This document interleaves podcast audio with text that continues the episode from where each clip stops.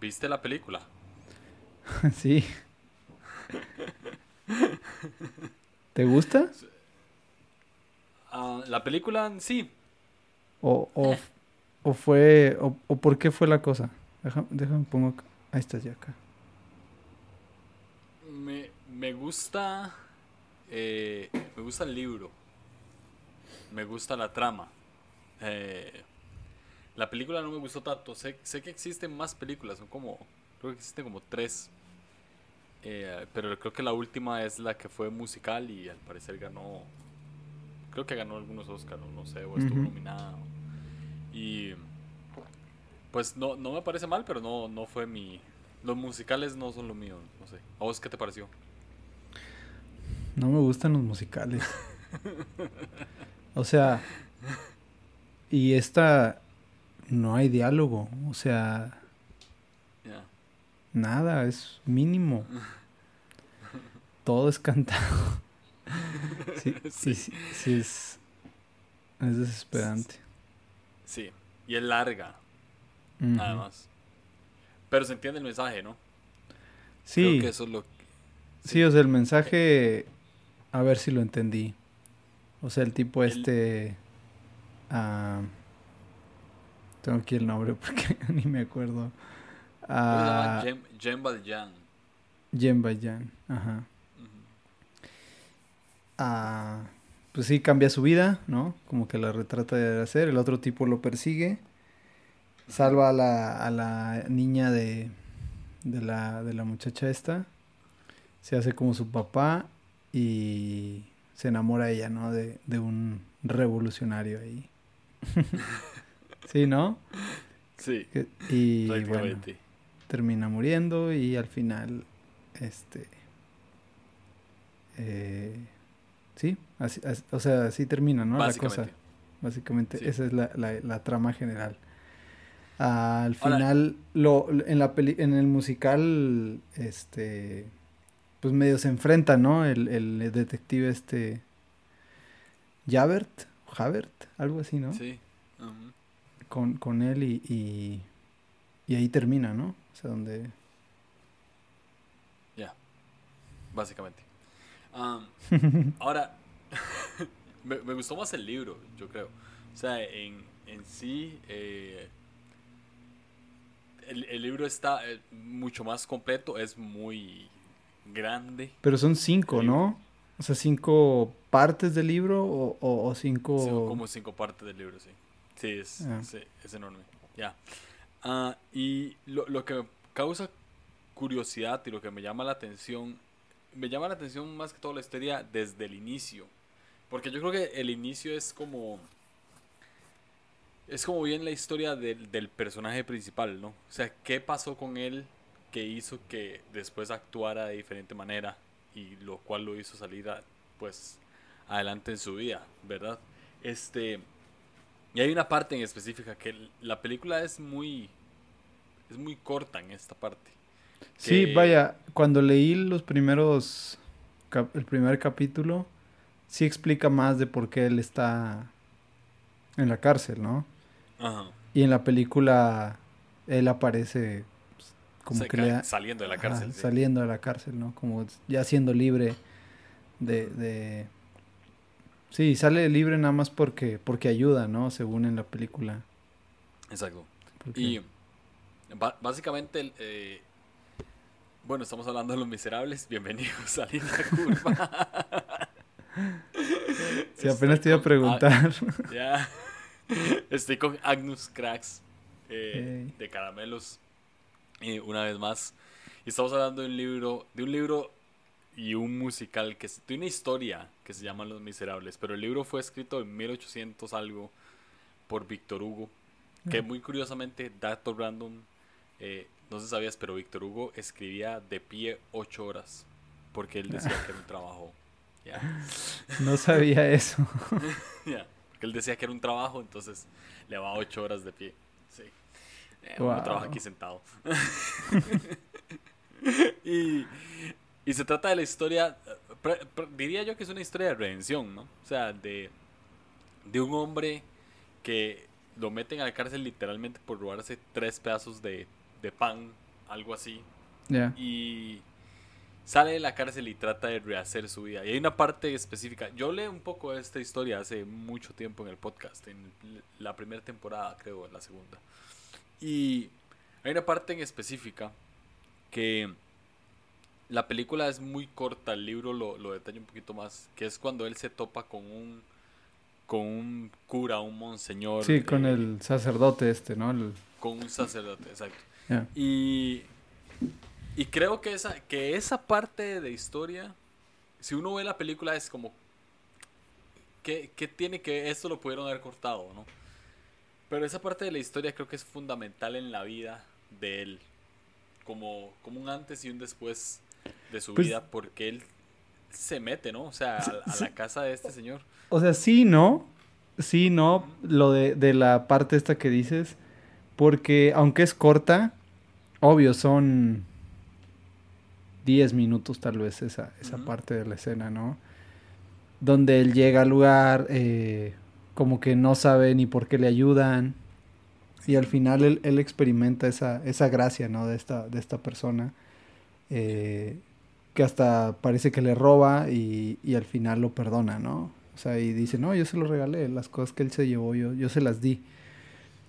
Y, y justo eso hace que él tenga como un encuentro, ¿no? Un encuentro con, con, con Dios, en donde va y se mete a un lugar y, y le reclama a Dios y toda esta cosa. Y creo que eso es lo que hace que, bueno, no sé, no, no estoy en los pantalones del director, pero logré captar como la esencia, sin yo leer el libro, ah, logré captar la esencia de, de lo que quiso englobar en ese momento. De hecho, si te pudiera yo decir que cuál fue mi parte favorita de la película, ah, es cómo adaptó eso, o sea, esos minutos de, de cómo los tradujo en pocos minutos la importancia que seguramente Víctor Hugo en el libro trató de, de imprimir.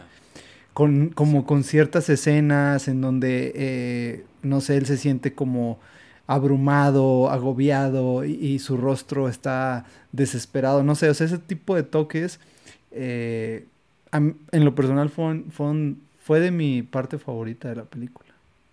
O sea, como que lo, lo logró captar en poquito tiempo. O sea, es ese claro ejemplo de ah, no necesito mucho tiempo para imprimir lo que el autor quiso. Ahora, es, esa es mi perspectiva, ¿no? Puede ser que tú, tú leyéndolo digas, no, o sea, se quedó cortísimo, ¿no? Pero bueno, Eh, no, pues obviamente na- ninguna ningún libro adaptado en película va a agarrar todo, pero lo que me gusta mucho es el trasfondo del, del sacerdote que en el libro se, se extiende un poco más, ¿no? Que era un hombre que siempre, eh, por ejemplo, nunca cerraba con llave su casa, por ejemplo. ah, oh, Este, entonces Jean Valjean pudo entrar como si nada, porque él nunca cerraba con llave, y pudo irse como si nada, porque nunca, ¿verdad? Este, o tenía, tenía cubiertos especiales para invitados especiales, y los usó con Con- Jean. Valjean. Entonces, eh, bueno, los, lo- eso sí sale bien en la película, los candelabros de oro que se los lleva, la policía lo agarra, lo trae de vuelta donde el cura y él le dice, no, yo, yo se lo regalé. ¿verdad? Es como, creo que se ex- excede en gracia, porque yo siendo el sacerdote es como, no, bro, esos son mis candelabros, y ya. Pero eh, eh, exagera en la gracia, pero la, la razón por la cual él exagera en la gracia es porque él dice que nada es de él. ¿no? O sea, como que na- nada, ninguna cosa material que aunque él haya tenido y se lo haya ganado, es algo que él, que a él le pertenece por merecimiento. Entonces, que cualquier persona las, las podía tener, cualquier persona podía entrar a su casa, por ejemplo, sea quien sea. Y, y eso lo, hacía como no tenerle miedo a nadie y ser bastante respetado. Ahora, eh, algo que aprendo de esta, de esta parte del libro, que creo que es la, la, la esencial, y también en la película, o sea, le cambia el rumbo totalmente el personaje, es que una, una persona es capaz de redimir a otra y empezar una cadena de redención. Porque después, más adelante, cuando él adopta a la niña, básicamente tiene mucho que ver con esa noche en el que el sacerdote le, le extendió la gracia, ¿no? Ah, ¿Qué pensás más o menos de eso? Ya, y creo que es como progresivo en la forma en la que lo hace, o al menos como, como se deja ver la historia, que sale él y obvio pasan miles, no, 20 eh, años creo, ¿no? Después de esto, o algunos años después uh, de que él sale de con, de con el obispo este, es perdonado por lo que hizo y, inicia una nueva vida, ¿no? Inicia una nueva vida y aparece ya en su vida como un hombre respetable, que tiene un negocio. Uh, y creo que se vuelve como, como esa cadena que dices de, de, generosidad, de gratitud, de gracia, de misericordia hacia otros, pero es progresiva, ¿no? Uh, porque inicia él teniendo un, un negocio, ¿no? Donde, donde ayuda a, mujeres a darles trabajo y al menos se muestra en el panorama de la historia que la pobreza en ese entonces era pues muy dura, ¿no? O sea, en, en, la película se muestran escenas como previas a esa, a esa escena en donde gente no tiene para comer, gente está haciendo fila para que le den algo ahí de, de comida. Entonces él monta este negocio, le da trabajo a ciertas personas se muestra como un hombre mucho más generoso. Ah, y luego otra escena donde él ayuda ¿no? a salvar a, a, una persona ¿no? que, que, que, le cae una, madera y que de hecho este, este, este hecho hace que, que alguien se recuerde ¿no? cuál es la, la verdadera identidad de, del protagonista. Ah, pero yo lo veo así como progresivo, ¿no? Como si la generosidad de este obispo se fue fue poco a poco generando, uh, sí, como dices, esa cadena, pero llega el punto como la prueba final, ¿no? Con donde tal vez todo lo que has hecho te prepara para el momento en donde tú vas a tener que estar en el mismo lugar en el que se te dio la oportunidad a ti. Y creo que lo lleva todavía a un nivel superior. Eh, eh, porque el obispo al final pues le perdonó la vida y le dio algunos uh, eh, recursos o lo que sea, pero ahora él lo lleva a un nivel todavía mucho mayor, que es adopta a alguien. O sea, ahora esa persona ya va a depender de él 100%, todo el tiempo va a vivir con él. Ah, y siendo una niña, la persona que va a él adoptar, pues él va a tener que fungir como un padre, proveedor, y, y ya no solamente perdonarle que, se le, que le robe algo, ¿no? Sino que esa, como esa cadena de gracia que dices, pero va en aumento, ¿no? Empieza por poco, pero llega un punto en el que ah, la prueba final, creo yo, es que tú, tú, la gracia que tú recibiste, la prueba final de esa gracia va a ser superar esa gracia. No sé si lo que dije tiene sentido. Sí, sí, sí, sí, sí, sí. sí, sí, sí, totalmente. Y creo que eh, eso nos enseña que existen dos maneras como de caminar en el mundo, ¿no? Bajo, bajo esa como cascada, por decirlo así, de gracia, ¿verdad? Eh, o montaña de gracia más bien que va en aumento, o sea, que, que, va subiendo. O todo lo contrario, ¿verdad? Porque lo que, lo que siempre creo que nosotros nos topamos con dos tipos de personas en la vida. Alguien que nos daña para siempre y, y nos causa tanto dolor que empezamos a dañar a otros por ese dolor. Y también nos topamos con gente que nos da gracia por medio de esa gracia empezamos a dar gracia a otros, ¿no? Somos como, vamos a ver, no, no lo quiero ver tan, tan, tan, místico, pero es como muy parte yin yang, ¿no? O sea, tenemos, tenemos cosas malas y cosas buenas y dentro de cada, mm, de la maldad existe un punto de bondad y dentro de la bondad existe un punto de maldad. Pero el punto es que somos seres humanos que igual tenemos e, esta elección de ir por uno de dos caminos, ¿no? Y creo que Jean Valjean duró, no siquiera sé si se pronuncia bien eso. O sea, yo... No, no sé francés. Pero nuestro amigo Jean este, vivió toda una vida eh, de, de, de, castigo sobre castigo sobre castigo sobre castigo. O, o, o, por decirlo así, de maldición sobre maldición sobre maldición sobre maldición, ¿verdad?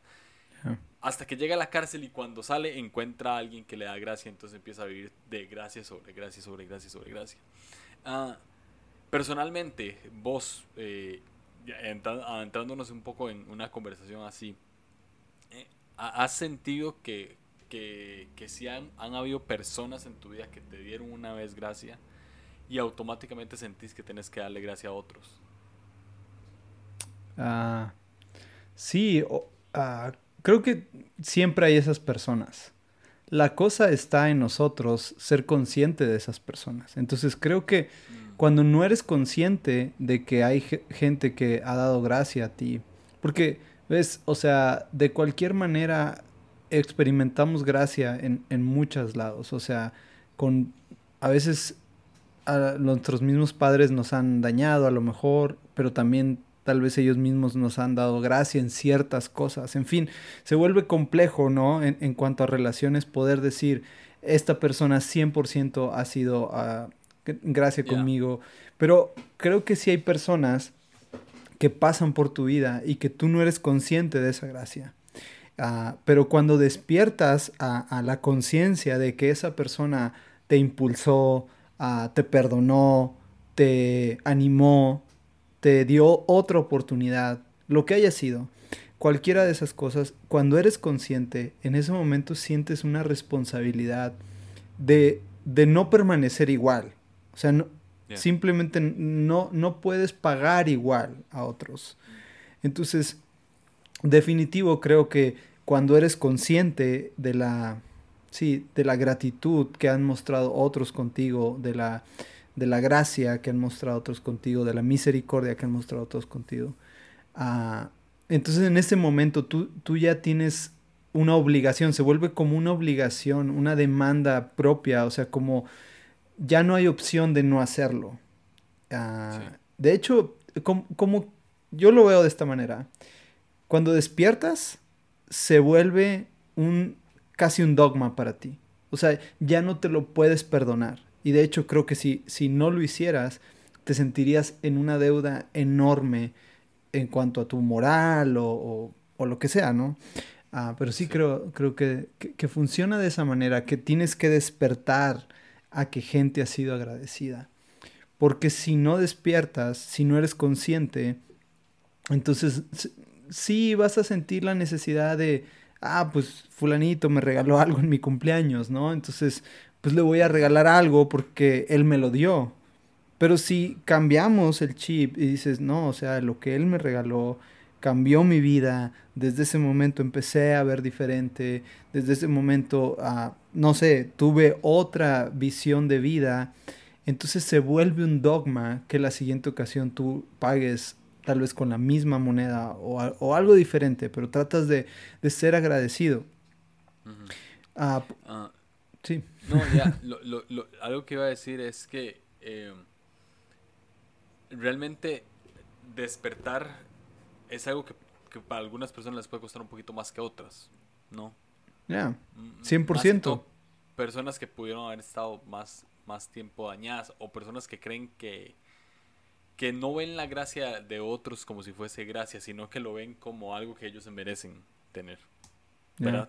Entonces es como, eh, eh, aunque esta persona me haya dado este acto de gracia, no es, yo no lo veo como un acto de gracia, lo veo como un acto de algo que alguien tiene que hacer por mí, ¿verdad? Y no está despertando a esa gracia. Entonces, eh, ¿cómo, ¿cómo crees vos que uno pueda despertar a esa conciencia, ¿verdad? Y darse cuenta.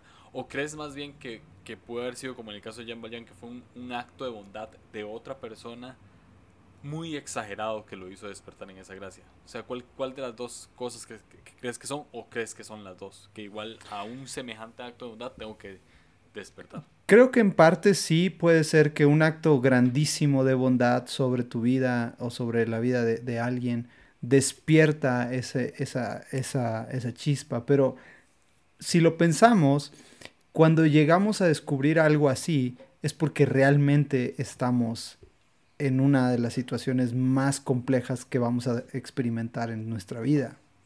O sea, pensémoslo, eh, Jan Banyan viene saliendo de la cárcel, ah, no tiene ni para comer, ah, está marcado de por vida, no puede conseguir trabajo, no puede hacer nada. Y entonces, pues literal no tiene nada. Entonces viene a este lugar, se le muestra generosidad, todavía él comete el error de quererle robar Y a pesar de eso, se le perdona eso. Entonces llega un momento en el que dice, o sea, no sé el, el, sentimiento que Víctor Hugo trató de imprimir en, en, el libro de la persona, pero imagínense cómo estaríamos nosotros si lo perdemos todo. Y entonces hay una persona que, que, que nos es, que es agradecida, que nos usa y nos levanta. Entonces, que, me gustaría agregar, perdón que te interrumpa, que, que, te interrumpa, que me gustaría agregar que perdemos todo por una injusticia realmente. Ya, en este caso es una injusticia. sí, se, se, robó tres pedazos de pan para darle a comer a su familia.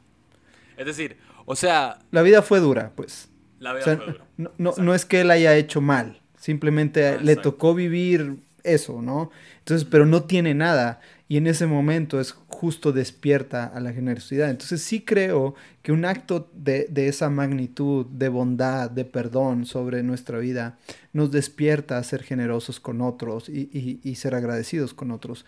Pero también depende mucho del estado, porque pues, ahorita podemos sentir que estamos bien, que no necesitamos de nada, y llega alguien con un acto súper generoso y puede ser que ni nos demos cuenta, porque pues, estamos tan seguros con lo que tenemos. ¿no? Entonces creo que es una suma de las dos. Pero la que más fuerte veo es una tercera que quiero proponerte. Y es que ah, terminamos en nuestra vida siendo así, viendo a las personas como ah, amigos que nos ayudan para una causa, para conquistar en nuestra vida, como siervos, como trabajadores. ¿no? Lo dice como peones. y, y, el que no es de ese equipo es mi enemigo. Entonces terminamos viendo así la vida, eh, blanco y negro. El que me ayuda a conquistar lo que quiero alcanzar y el que este, no me ayuda a eso y es mi enemigo. Entonces, si nosotros seguimos viendo constantemente la vida así, difícilmente vamos a darnos cuenta que la gente puede ser agradecida en pequeños detalles de nuestra vida. Entonces, si nosotros quitáramos ese chip dualista de blanco y negro, de, de todo está mal porque no es de los míos, o todo está bien porque es de los míos, si quitamos ese chip, yo creo que entonces podemos despertar poco a poco nuestra generosidad con pequeños detalles. O sea, pequeñitos detalles, como que el vecino, no sé, recogió la basura, ah, te saludó por las mañanas. Y, no sé, eso va sembrando como e, ese, ese pequeño ritmo de generosidad. O sea, Víctor Hugo lo lleva, lo lleva al absurdo, ¿no? al punto fatal. Y creo que muchas personas pueden estar en un punto así fatal. Y está bien. Pero creo que no todos van a experimentar algo tan, tan, tan así, tan, tan, tan fatal como, como eh, eh, en Los Miserables. Entonces, creo que sí se puede eh, que la generosidad despierte de un día para otro generosidad en ti, pero creo que también puedes tú irla, sí, sembrando, cosechando. creo que un buen ejercicio es sembrar bondad sembrar gracia y sembrar generosidad en personas que no lo harías. Ya, 100%. O sea, eh, Jesús lo decía, ¿no? Es muy fácil amar a nuestros amigos, pero amar a nuestros enemigos es lo que tenemos que hacer y eso es lo que más cuesta. Y el amor termina siendo siempre una acción que nos lleva a hacer cosas, ¿no? Y, y siento que donde más duele y donde más deberíamos de aprender a recibir gracia es dando gracia a aquellos que no se la daríamos. Porque ese acto de gracia al final va a ser tan beneficioso como para esa persona como para nosotros mismos. ¿No? O sea, eh, creo que se aprenderíamos un poco sobre también cómo funciona la gracia de Dios con nosotros. Pero imagínate, no sé, eh, eh, invitar a almorzar a la persona que menos querés invitar a almorzar. Que ni siquiera hay que buscar en personas que no les hablas. No estoy diciendo en personas que no les hablas, no. A veces estoy hablando de amigos nuestros, cerca de nuestro círculo de amigos, que decimos, no, esa persona nunca la voy a invitar a almorzar porque yo sé que esa persona no haría lo mismo por mí. No. Eh, o, lo, o le voy a pagar, eh, no sé, le voy a pagar la comida o le voy a pagar la entrada, algo a esta persona. Eh, que yo sé que no lo haría por mí y sé que no lo va a hacer por mí después, pero por lo menos tal vez lo pueda hacer por otro. O sea, creo que sí es como funciona realmente la gracia, porque es muy fácil dar y regalar y ser generoso con quienes siempre lo somos y con, y con quienes lo son con nosotros. Pero cuando es al revés, creo que ahí es donde aportamos algo, ¿no? Sí, sí, creo que a veces ah, le queremos buscar tres pies al gato, decimos acá. No sé si en Costa Rica digan eso. no. sí, acá es como queremos andar descubriendo el hilo negro de las cosas. Ah, y a veces es súper sencillo empezar con esos pequeños actos de bondad y de generosidad. Ah, no sé, en, casa, con nuestros padres, con nuestros hermanos, eh, con el que, como dices, tal vez no nos ha pagado como, como esperamos, ¿no? ¿Qué es lo que hace este obispo, ¿no? Pagar, pagar eh, completamente al revés de lo, de lo que se esperaría, ¿no? Tendría que ir a la cárcel, pero no, él paga perdonándolo. Y, y sí, creo que en general la historia de los miserables, o sea, eh, inicia con una historia de amor, pensamos que amor romántico, pero no, es un amor que, que, que muestra este, este obispo por, por el protagonista. Y que después se traduce en otro tipo de amor y después en otro tipo de amor. Y sí, al final la historia termina siendo una historia uh, de amor en varios, uh, en varios eh, niveles de amor, por así decirlo. Ya, 100%. Ah, ¿por qué crees que el libro se llama Los Miserables?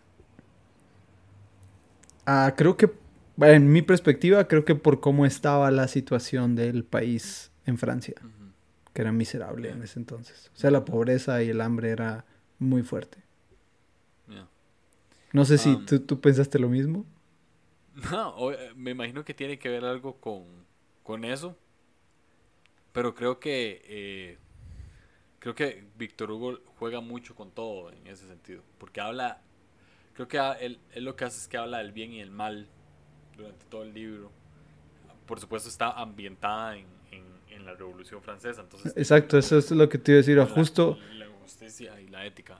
O sea, justo está eh, eh, ambientado en, en, plena, en previa a la Revolución, ¿no? En previa a la Revolución, exacto. Entonces, habla mucho de eso y por supuesto que habla de eso, pero también creo que es un reflejo hacia una sociedad para toda la vida. O sea, como como quiénes somos los quiénes son los miserables realmente yo creo que somos siempre todos o sea y, suena muy feo la palabra que digamos que seamos miserables por supuesto.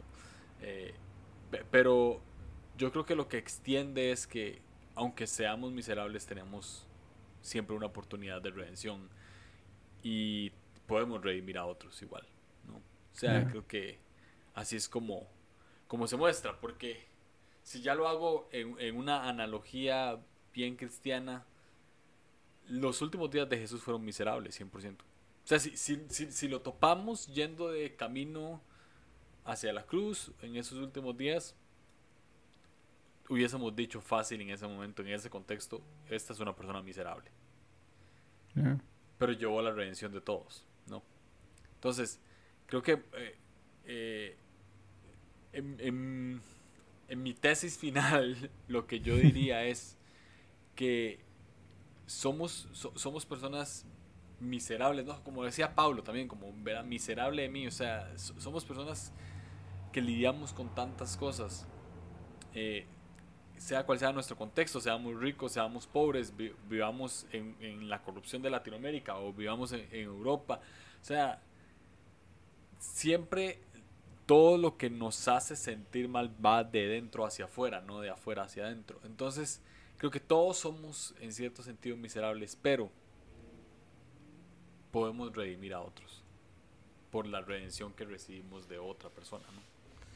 Entonces, eh, ya no sé si quieres comentar algo. Sí, ah, piensa en, en, en, la historia de Jacob. Ah, ya que te pusiste bíblico. Ah, yo no iba a hablar de la Biblia, pero... Ah, este, sí, piensa en la historia de Jacob, es un fracaso toda su vida. sí. Ah, todo está mal, pero ve cómo la ambición, y era, eh, va muy, muy puntual a lo que comentaba hace rato, la ambición de siempre querer tener más, de ganar, de, de, ser el mejor, de ser el primero, de tener las bendiciones, de conseguir todo a través de tratos chuecos, de cosas, a toda su vida está marcada por eso. Pero llega el momento en donde se enfrenta a la situación que, que tiene que pagar por, por lo que ha hecho, tiene este encuentro con Dios eh, y termina mal del encuentro, o sea, termina miserable no puede ni caminar bien. Ah, y creo que hay algo tan, tan, tan increíble en esta parte, ¿no? Y es que pensamos que seguimos teniendo en nuestra mente que, que Dios funciona a nuestro favor y que generosidad y que misericordia y que gracia en nosotros va a ser como yo quiero que sea, porque yo oro tantas horas, porque yo leo tanto la palabra, porque voy tanto a la iglesia, vaya, porque tengo una conducta que dice la Biblia que yo estoy, soy intachable, y entonces lo, lo que estoy haciendo en pocas palabras es queriendo torcerle el brazo a Dios para que Él sea generoso a, a su forma. Pero como tú lo dices, Jesús terminó sus días siendo alguien miserable y terminó trayendo redención a todos nosotros, mostrándonos el camino que debíamos de seguir. Entonces no, no suena raro lo que pasa con, con Jacob al momento de, de, Pero la historia de Jacob es interesante porque termina, termina bien, termina ah, viviendo todo esto mal, pero tiene este encuentro con Dios y, seguido de eso ve a su hermano ah, y deja, de, deja de, planear cosas. O sea, todavía planeó dividir a su familia y todo esto, pero llega el momento en el que simplemente él dice, pues lo que tengo que hacer es pedir perdón, ¿no? Entonces llega, pide perdón a su hermano, muestra gran generosidad, ¿no? Muestra todo el favor, le perdona todo y todavía después de eso se lo chamaquea, ¿no? Le dice, te voy a seguir y no, y no lo sigue, pero, pero todavía se avienta la última. Y después de ahí terminó viviendo una vida slow, ¿no? O sea, tranquila. Sin, ya no hay lucha, ya no hay pelea, ya no, ya no esto, ya no hay otro. Entonces, creo que sí terminamos siendo miserables pero yo, yo lo voy a poner desde esta perspectiva. Terminamos siendo miserables para las medidas o para el estatus de este mundo, pero no para, para Dios. No, no, no para nuestra naturaleza. Entonces, ¿qué, ¿qué, es lo que sigue en la vida de, de, de Jacob, ahora Israel? Pues lo único que le toca ahora es bendecir. Y bendice y bendice y bendice a uno y bendice al otro y bendice al otro. Y, y sí, esperando que sus hermanos, que sus hijos, entre ellos, se aprendan a bendecir, lo cual no pasa, pero esa es otra historia. Pero el chiste es ese, ¿no? Que, que, que, después de tener estos momentos en donde alguien se muestra generoso, hay perdón, ah, tienes un encuentro, como sea, con Dios, ah, a través de un momento fuerte, como dices tú, o a través de irlo sembrando poco a poco, como sea que sea el caso, llegas al punto final en el que lo único que te queda en esta vida es dar. Lo que tengas. Lo que tengas. ¿Ya? 100%. Ah, es, es, interesante como todos necesitamos un punto de quiebre de redención para, para al final de, de, de nuestra vida vivir bien. ¿no? Porque si, si no encontramos, ah, alguien me lo dijo hace poco, me dijo, el rencor es algo muy pesado. Es muy pesado. O sea, cargar con el rencor durante toda una vida es bastante pesado y creo que todos hemos pasado por algún momento o atravesamos un momento en el que estamos cargando con rencor hacia alguien.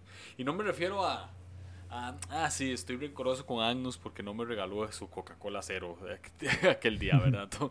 o estoy eh, rencoroso con tal porque no me aceptó la invitación del podcast. No, o sea, me refiero a algo heavy, ¿no? O sea, tal, tal vez un miembro de tu familia que, que te hizo algo que te pegó muy duro o o no sé, este, sí, o sea, un evento fuerte que nos hizo tener rencor. Si no, digamos, como lo de Jacob y Esaú. O sea, eh, nunca en mi vida, cuando leía la historia de Jacob, decía, ¿cómo puede ser que este mae sea el bueno? O sea, jamás él era el bueno. nunca. O sea, y realmente Esaú nunca e, era el menos protagonista, ¿no? O sea, y, y realmente Esaú era el bueno ahí, él no hizo absolutamente nunca nada malo. Pero realmente el que acarrió el rencor y el que vivió una vida miserable de rencor durante mucho tiempo probablemente fue Saúl. Ah, 100%. Y lo que tenía Jacob podía ser culpa. Pero Jacob se salió con la suya, en cierto sentido. Y después pudo haber sentido culpa. Pero, pero Esaú era el que vivía con el rencor. Cuando Esaú perdona a Jacob, hay, hay dos cosas importantes en la vida. Cuando uno pide perdón y cuando uno perdona. Ambos son eh, son puntos de humillación, ¿no? Son actos de humillación. O sea, es. Pido perdón, es un acto de humillación y perdonar también es otro, ¿no? O sea, los dos quiebran el orgullo, es lo que quiero decir. Y cuando, cuando Esaú perdona, es ahí donde él definitivamente vive una vida nueva. Y cuando Jacob recibe ese perdón, es donde él empieza una vida nueva. Entonces, con, todo esto lo que hoy, como, como Jean Valjean, en el momento en el que él recibe el perdón, porque prácticamente recibe perdón del obispo, ¿no? O sea, además de, de, los regalos que le dio, él recibe el perdón. Creo que él también ahí se muestra un poco arrepentido en el momento. Y dice, ok, voy, este perdón que, me acaba, que acabo de recibir voy a tratar de darlo a otros si alguien me hiere. Entonces me imagino que ahí él, él incluso perdonó a la policía cuando lo encerró por tres pedazos de pan, ¿no? O sea, y es ahí donde empieza una vida nueva. Eh, creo que así es donde, como debería ser nuestra vida. O sea, dejamos, entre comillas, de ser, de ser miserables cuando doblegamos nuestro orgullo, sea para pedir perdón o sea para perdonar. Ah, entonces, eh, aunque no lo creas, llevamos por 40 minutos. Ah. y, los episodios de mi podcast últimamente están durando 10. Entonces. Ok. Perdón. Este, no, no, no. Es, es porque es una conversación. Eh, entonces, para finalizar, eh, me, me gusta mucho, siempre te lo he dicho, ¿no? Siete veces cada vez que, que, estás acá, que ya es como la quinta vez. Siempre te he dicho que me gusta mucho tu podcast, no los ah, análisis de libros y demás. Eh, ¿Qué podrías analizar y, y, qué conclusión le podrías dar a, a los miserables, tanto de, de, Víctor Hugo como, como nosotros, como también una comunidad de miserables en cierto sentido? Ya, creo que lo, lo primordial después de ver la película Ah, mi primer análisis es no vean musicales. no vean esa. no vean esa. Lean el libro. dense el tiempo. Ah, prometo que algún día lo voy a leer. este, nada, pero sí creo que eh, gran parte es, es esta cadena de generosidad, ¿no? Pero yo, yo veo otra cosa detrás de, la tónica general del libro, que es la, generosidad, o sea, se muestra todo el tiempo. Ah, y es, ¿qué hubiera pasado si Jan Banyan hubiera enfrentado desde el día uno al quien lo perseguía? que es el policía, ¿no? Porque el policía este lo persigue insaciablemente desde que sale. Todo el tiempo, sale de la cárcel, se da cuenta de él y él sabe que lo persigue y empiezan a huir, empiezan a huir y, empieza a huir de acá y empieza a huir y, pasa su vida huyendo, huyendo durante más de 15 años o, menos de 10 años, huyendo todo el tiempo. Sí hay generosidad, sí está esto, pero hay, hay algo ahí que, del cual está huyendo. Y, creo que ese es el, lado B de la historia, ¿no? en donde uh, creo que hay cosas que, están dentro de nosotros que a veces no queremos afrontar, porque a veces son difíciles de afrontar y pensamos que el desenlace no va a ser como queremos. Ah, y entonces muchas veces preferimos seguir huyendo, huyendo y huyendo y huyendo. Ah, creo que a veces, a veces simplemente enfrentarnos, sí, tal vez vaya a traer pérdida, sí, tal vez vaya a, a, tener que decir, pues hasta aquí. En fin, no sé, no sé cuál, cuál sea el, resultado de enfrentar eso que está dentro de ti, que, que, que lo ha seguido, ah, sí, apagando, apagando, apagando. Pero hay un momento en que te vas a enfrentar a él, como sea que sea. A lo mejor en tu lecho de muerte, ah, y vas a tener que enfrentarte a eso. Y, y sí, creo que el, el, el, aprender a vivir ligero en nuestra vida implica aprender que, que hay cosas que tenemos que enfrentar y que a veces cuestan. Y sí, obvio, necesitamos ayuda de otros, necesitamos a veces platicar con otros, ser honestos con, con nosotros, ser honestos con Dios.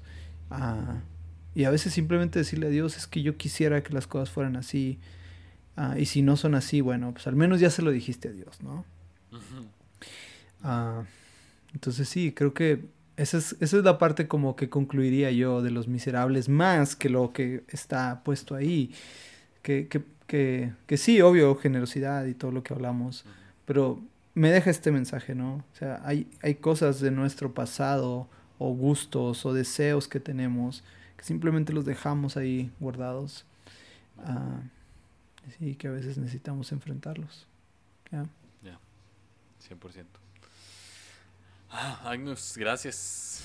gracias por estar acá una vez más. Este, Hombre, gracias a ti siempre, por... Siempre hablar con vos y analizar eh, musicales con vos. Para analizar libros, vamos a tu podcast. Aquí analizamos musicales chafas. no, yo también tengo libros muy chafas. Pero eh, gracias. Eh, eh, nada, nada. no, gracias a ti. Gracias a ti, Julio. Sigan a Agnus y escuchen su podcast Caramelos, Calaveras. Ya, pues, ¿sabes qué? De pronto, de pronto, uh, voy a. Vamos a hacer. Voy a subir este episodio al podcast. Ya. ¿Este mismo? Sí. Estuvo bien. Hablamos de un libro. De un musical. ah, ok. Entonces ahí doy, una intro y, y para todos los que. No sé si haya gente que escuche los dos. Ah, tal vez sí. Pero. Tal vez. Pero si no, pues ahí, ahí lo escuchan, ¿no? Vale, entonces me lo robo. pongámosle el mismo nombre. ¿Ya? Eh, ¿Cuál es el nombre? No, pues... No, entonces yo te, si yo te hubiera invitado, tú tendrías que ponerle el nombre al episodio. Sí, pero como yo te invité, entonces va, a ser al revés. Eh, los Miserables. Los Miserables. Los Miserables, el musical. El musical. Le voy a poner el musical. Ya, ok, dale. Buenísimo, Agnus. Gracias. gracias a ti, Julio. Como siempre. Un honor.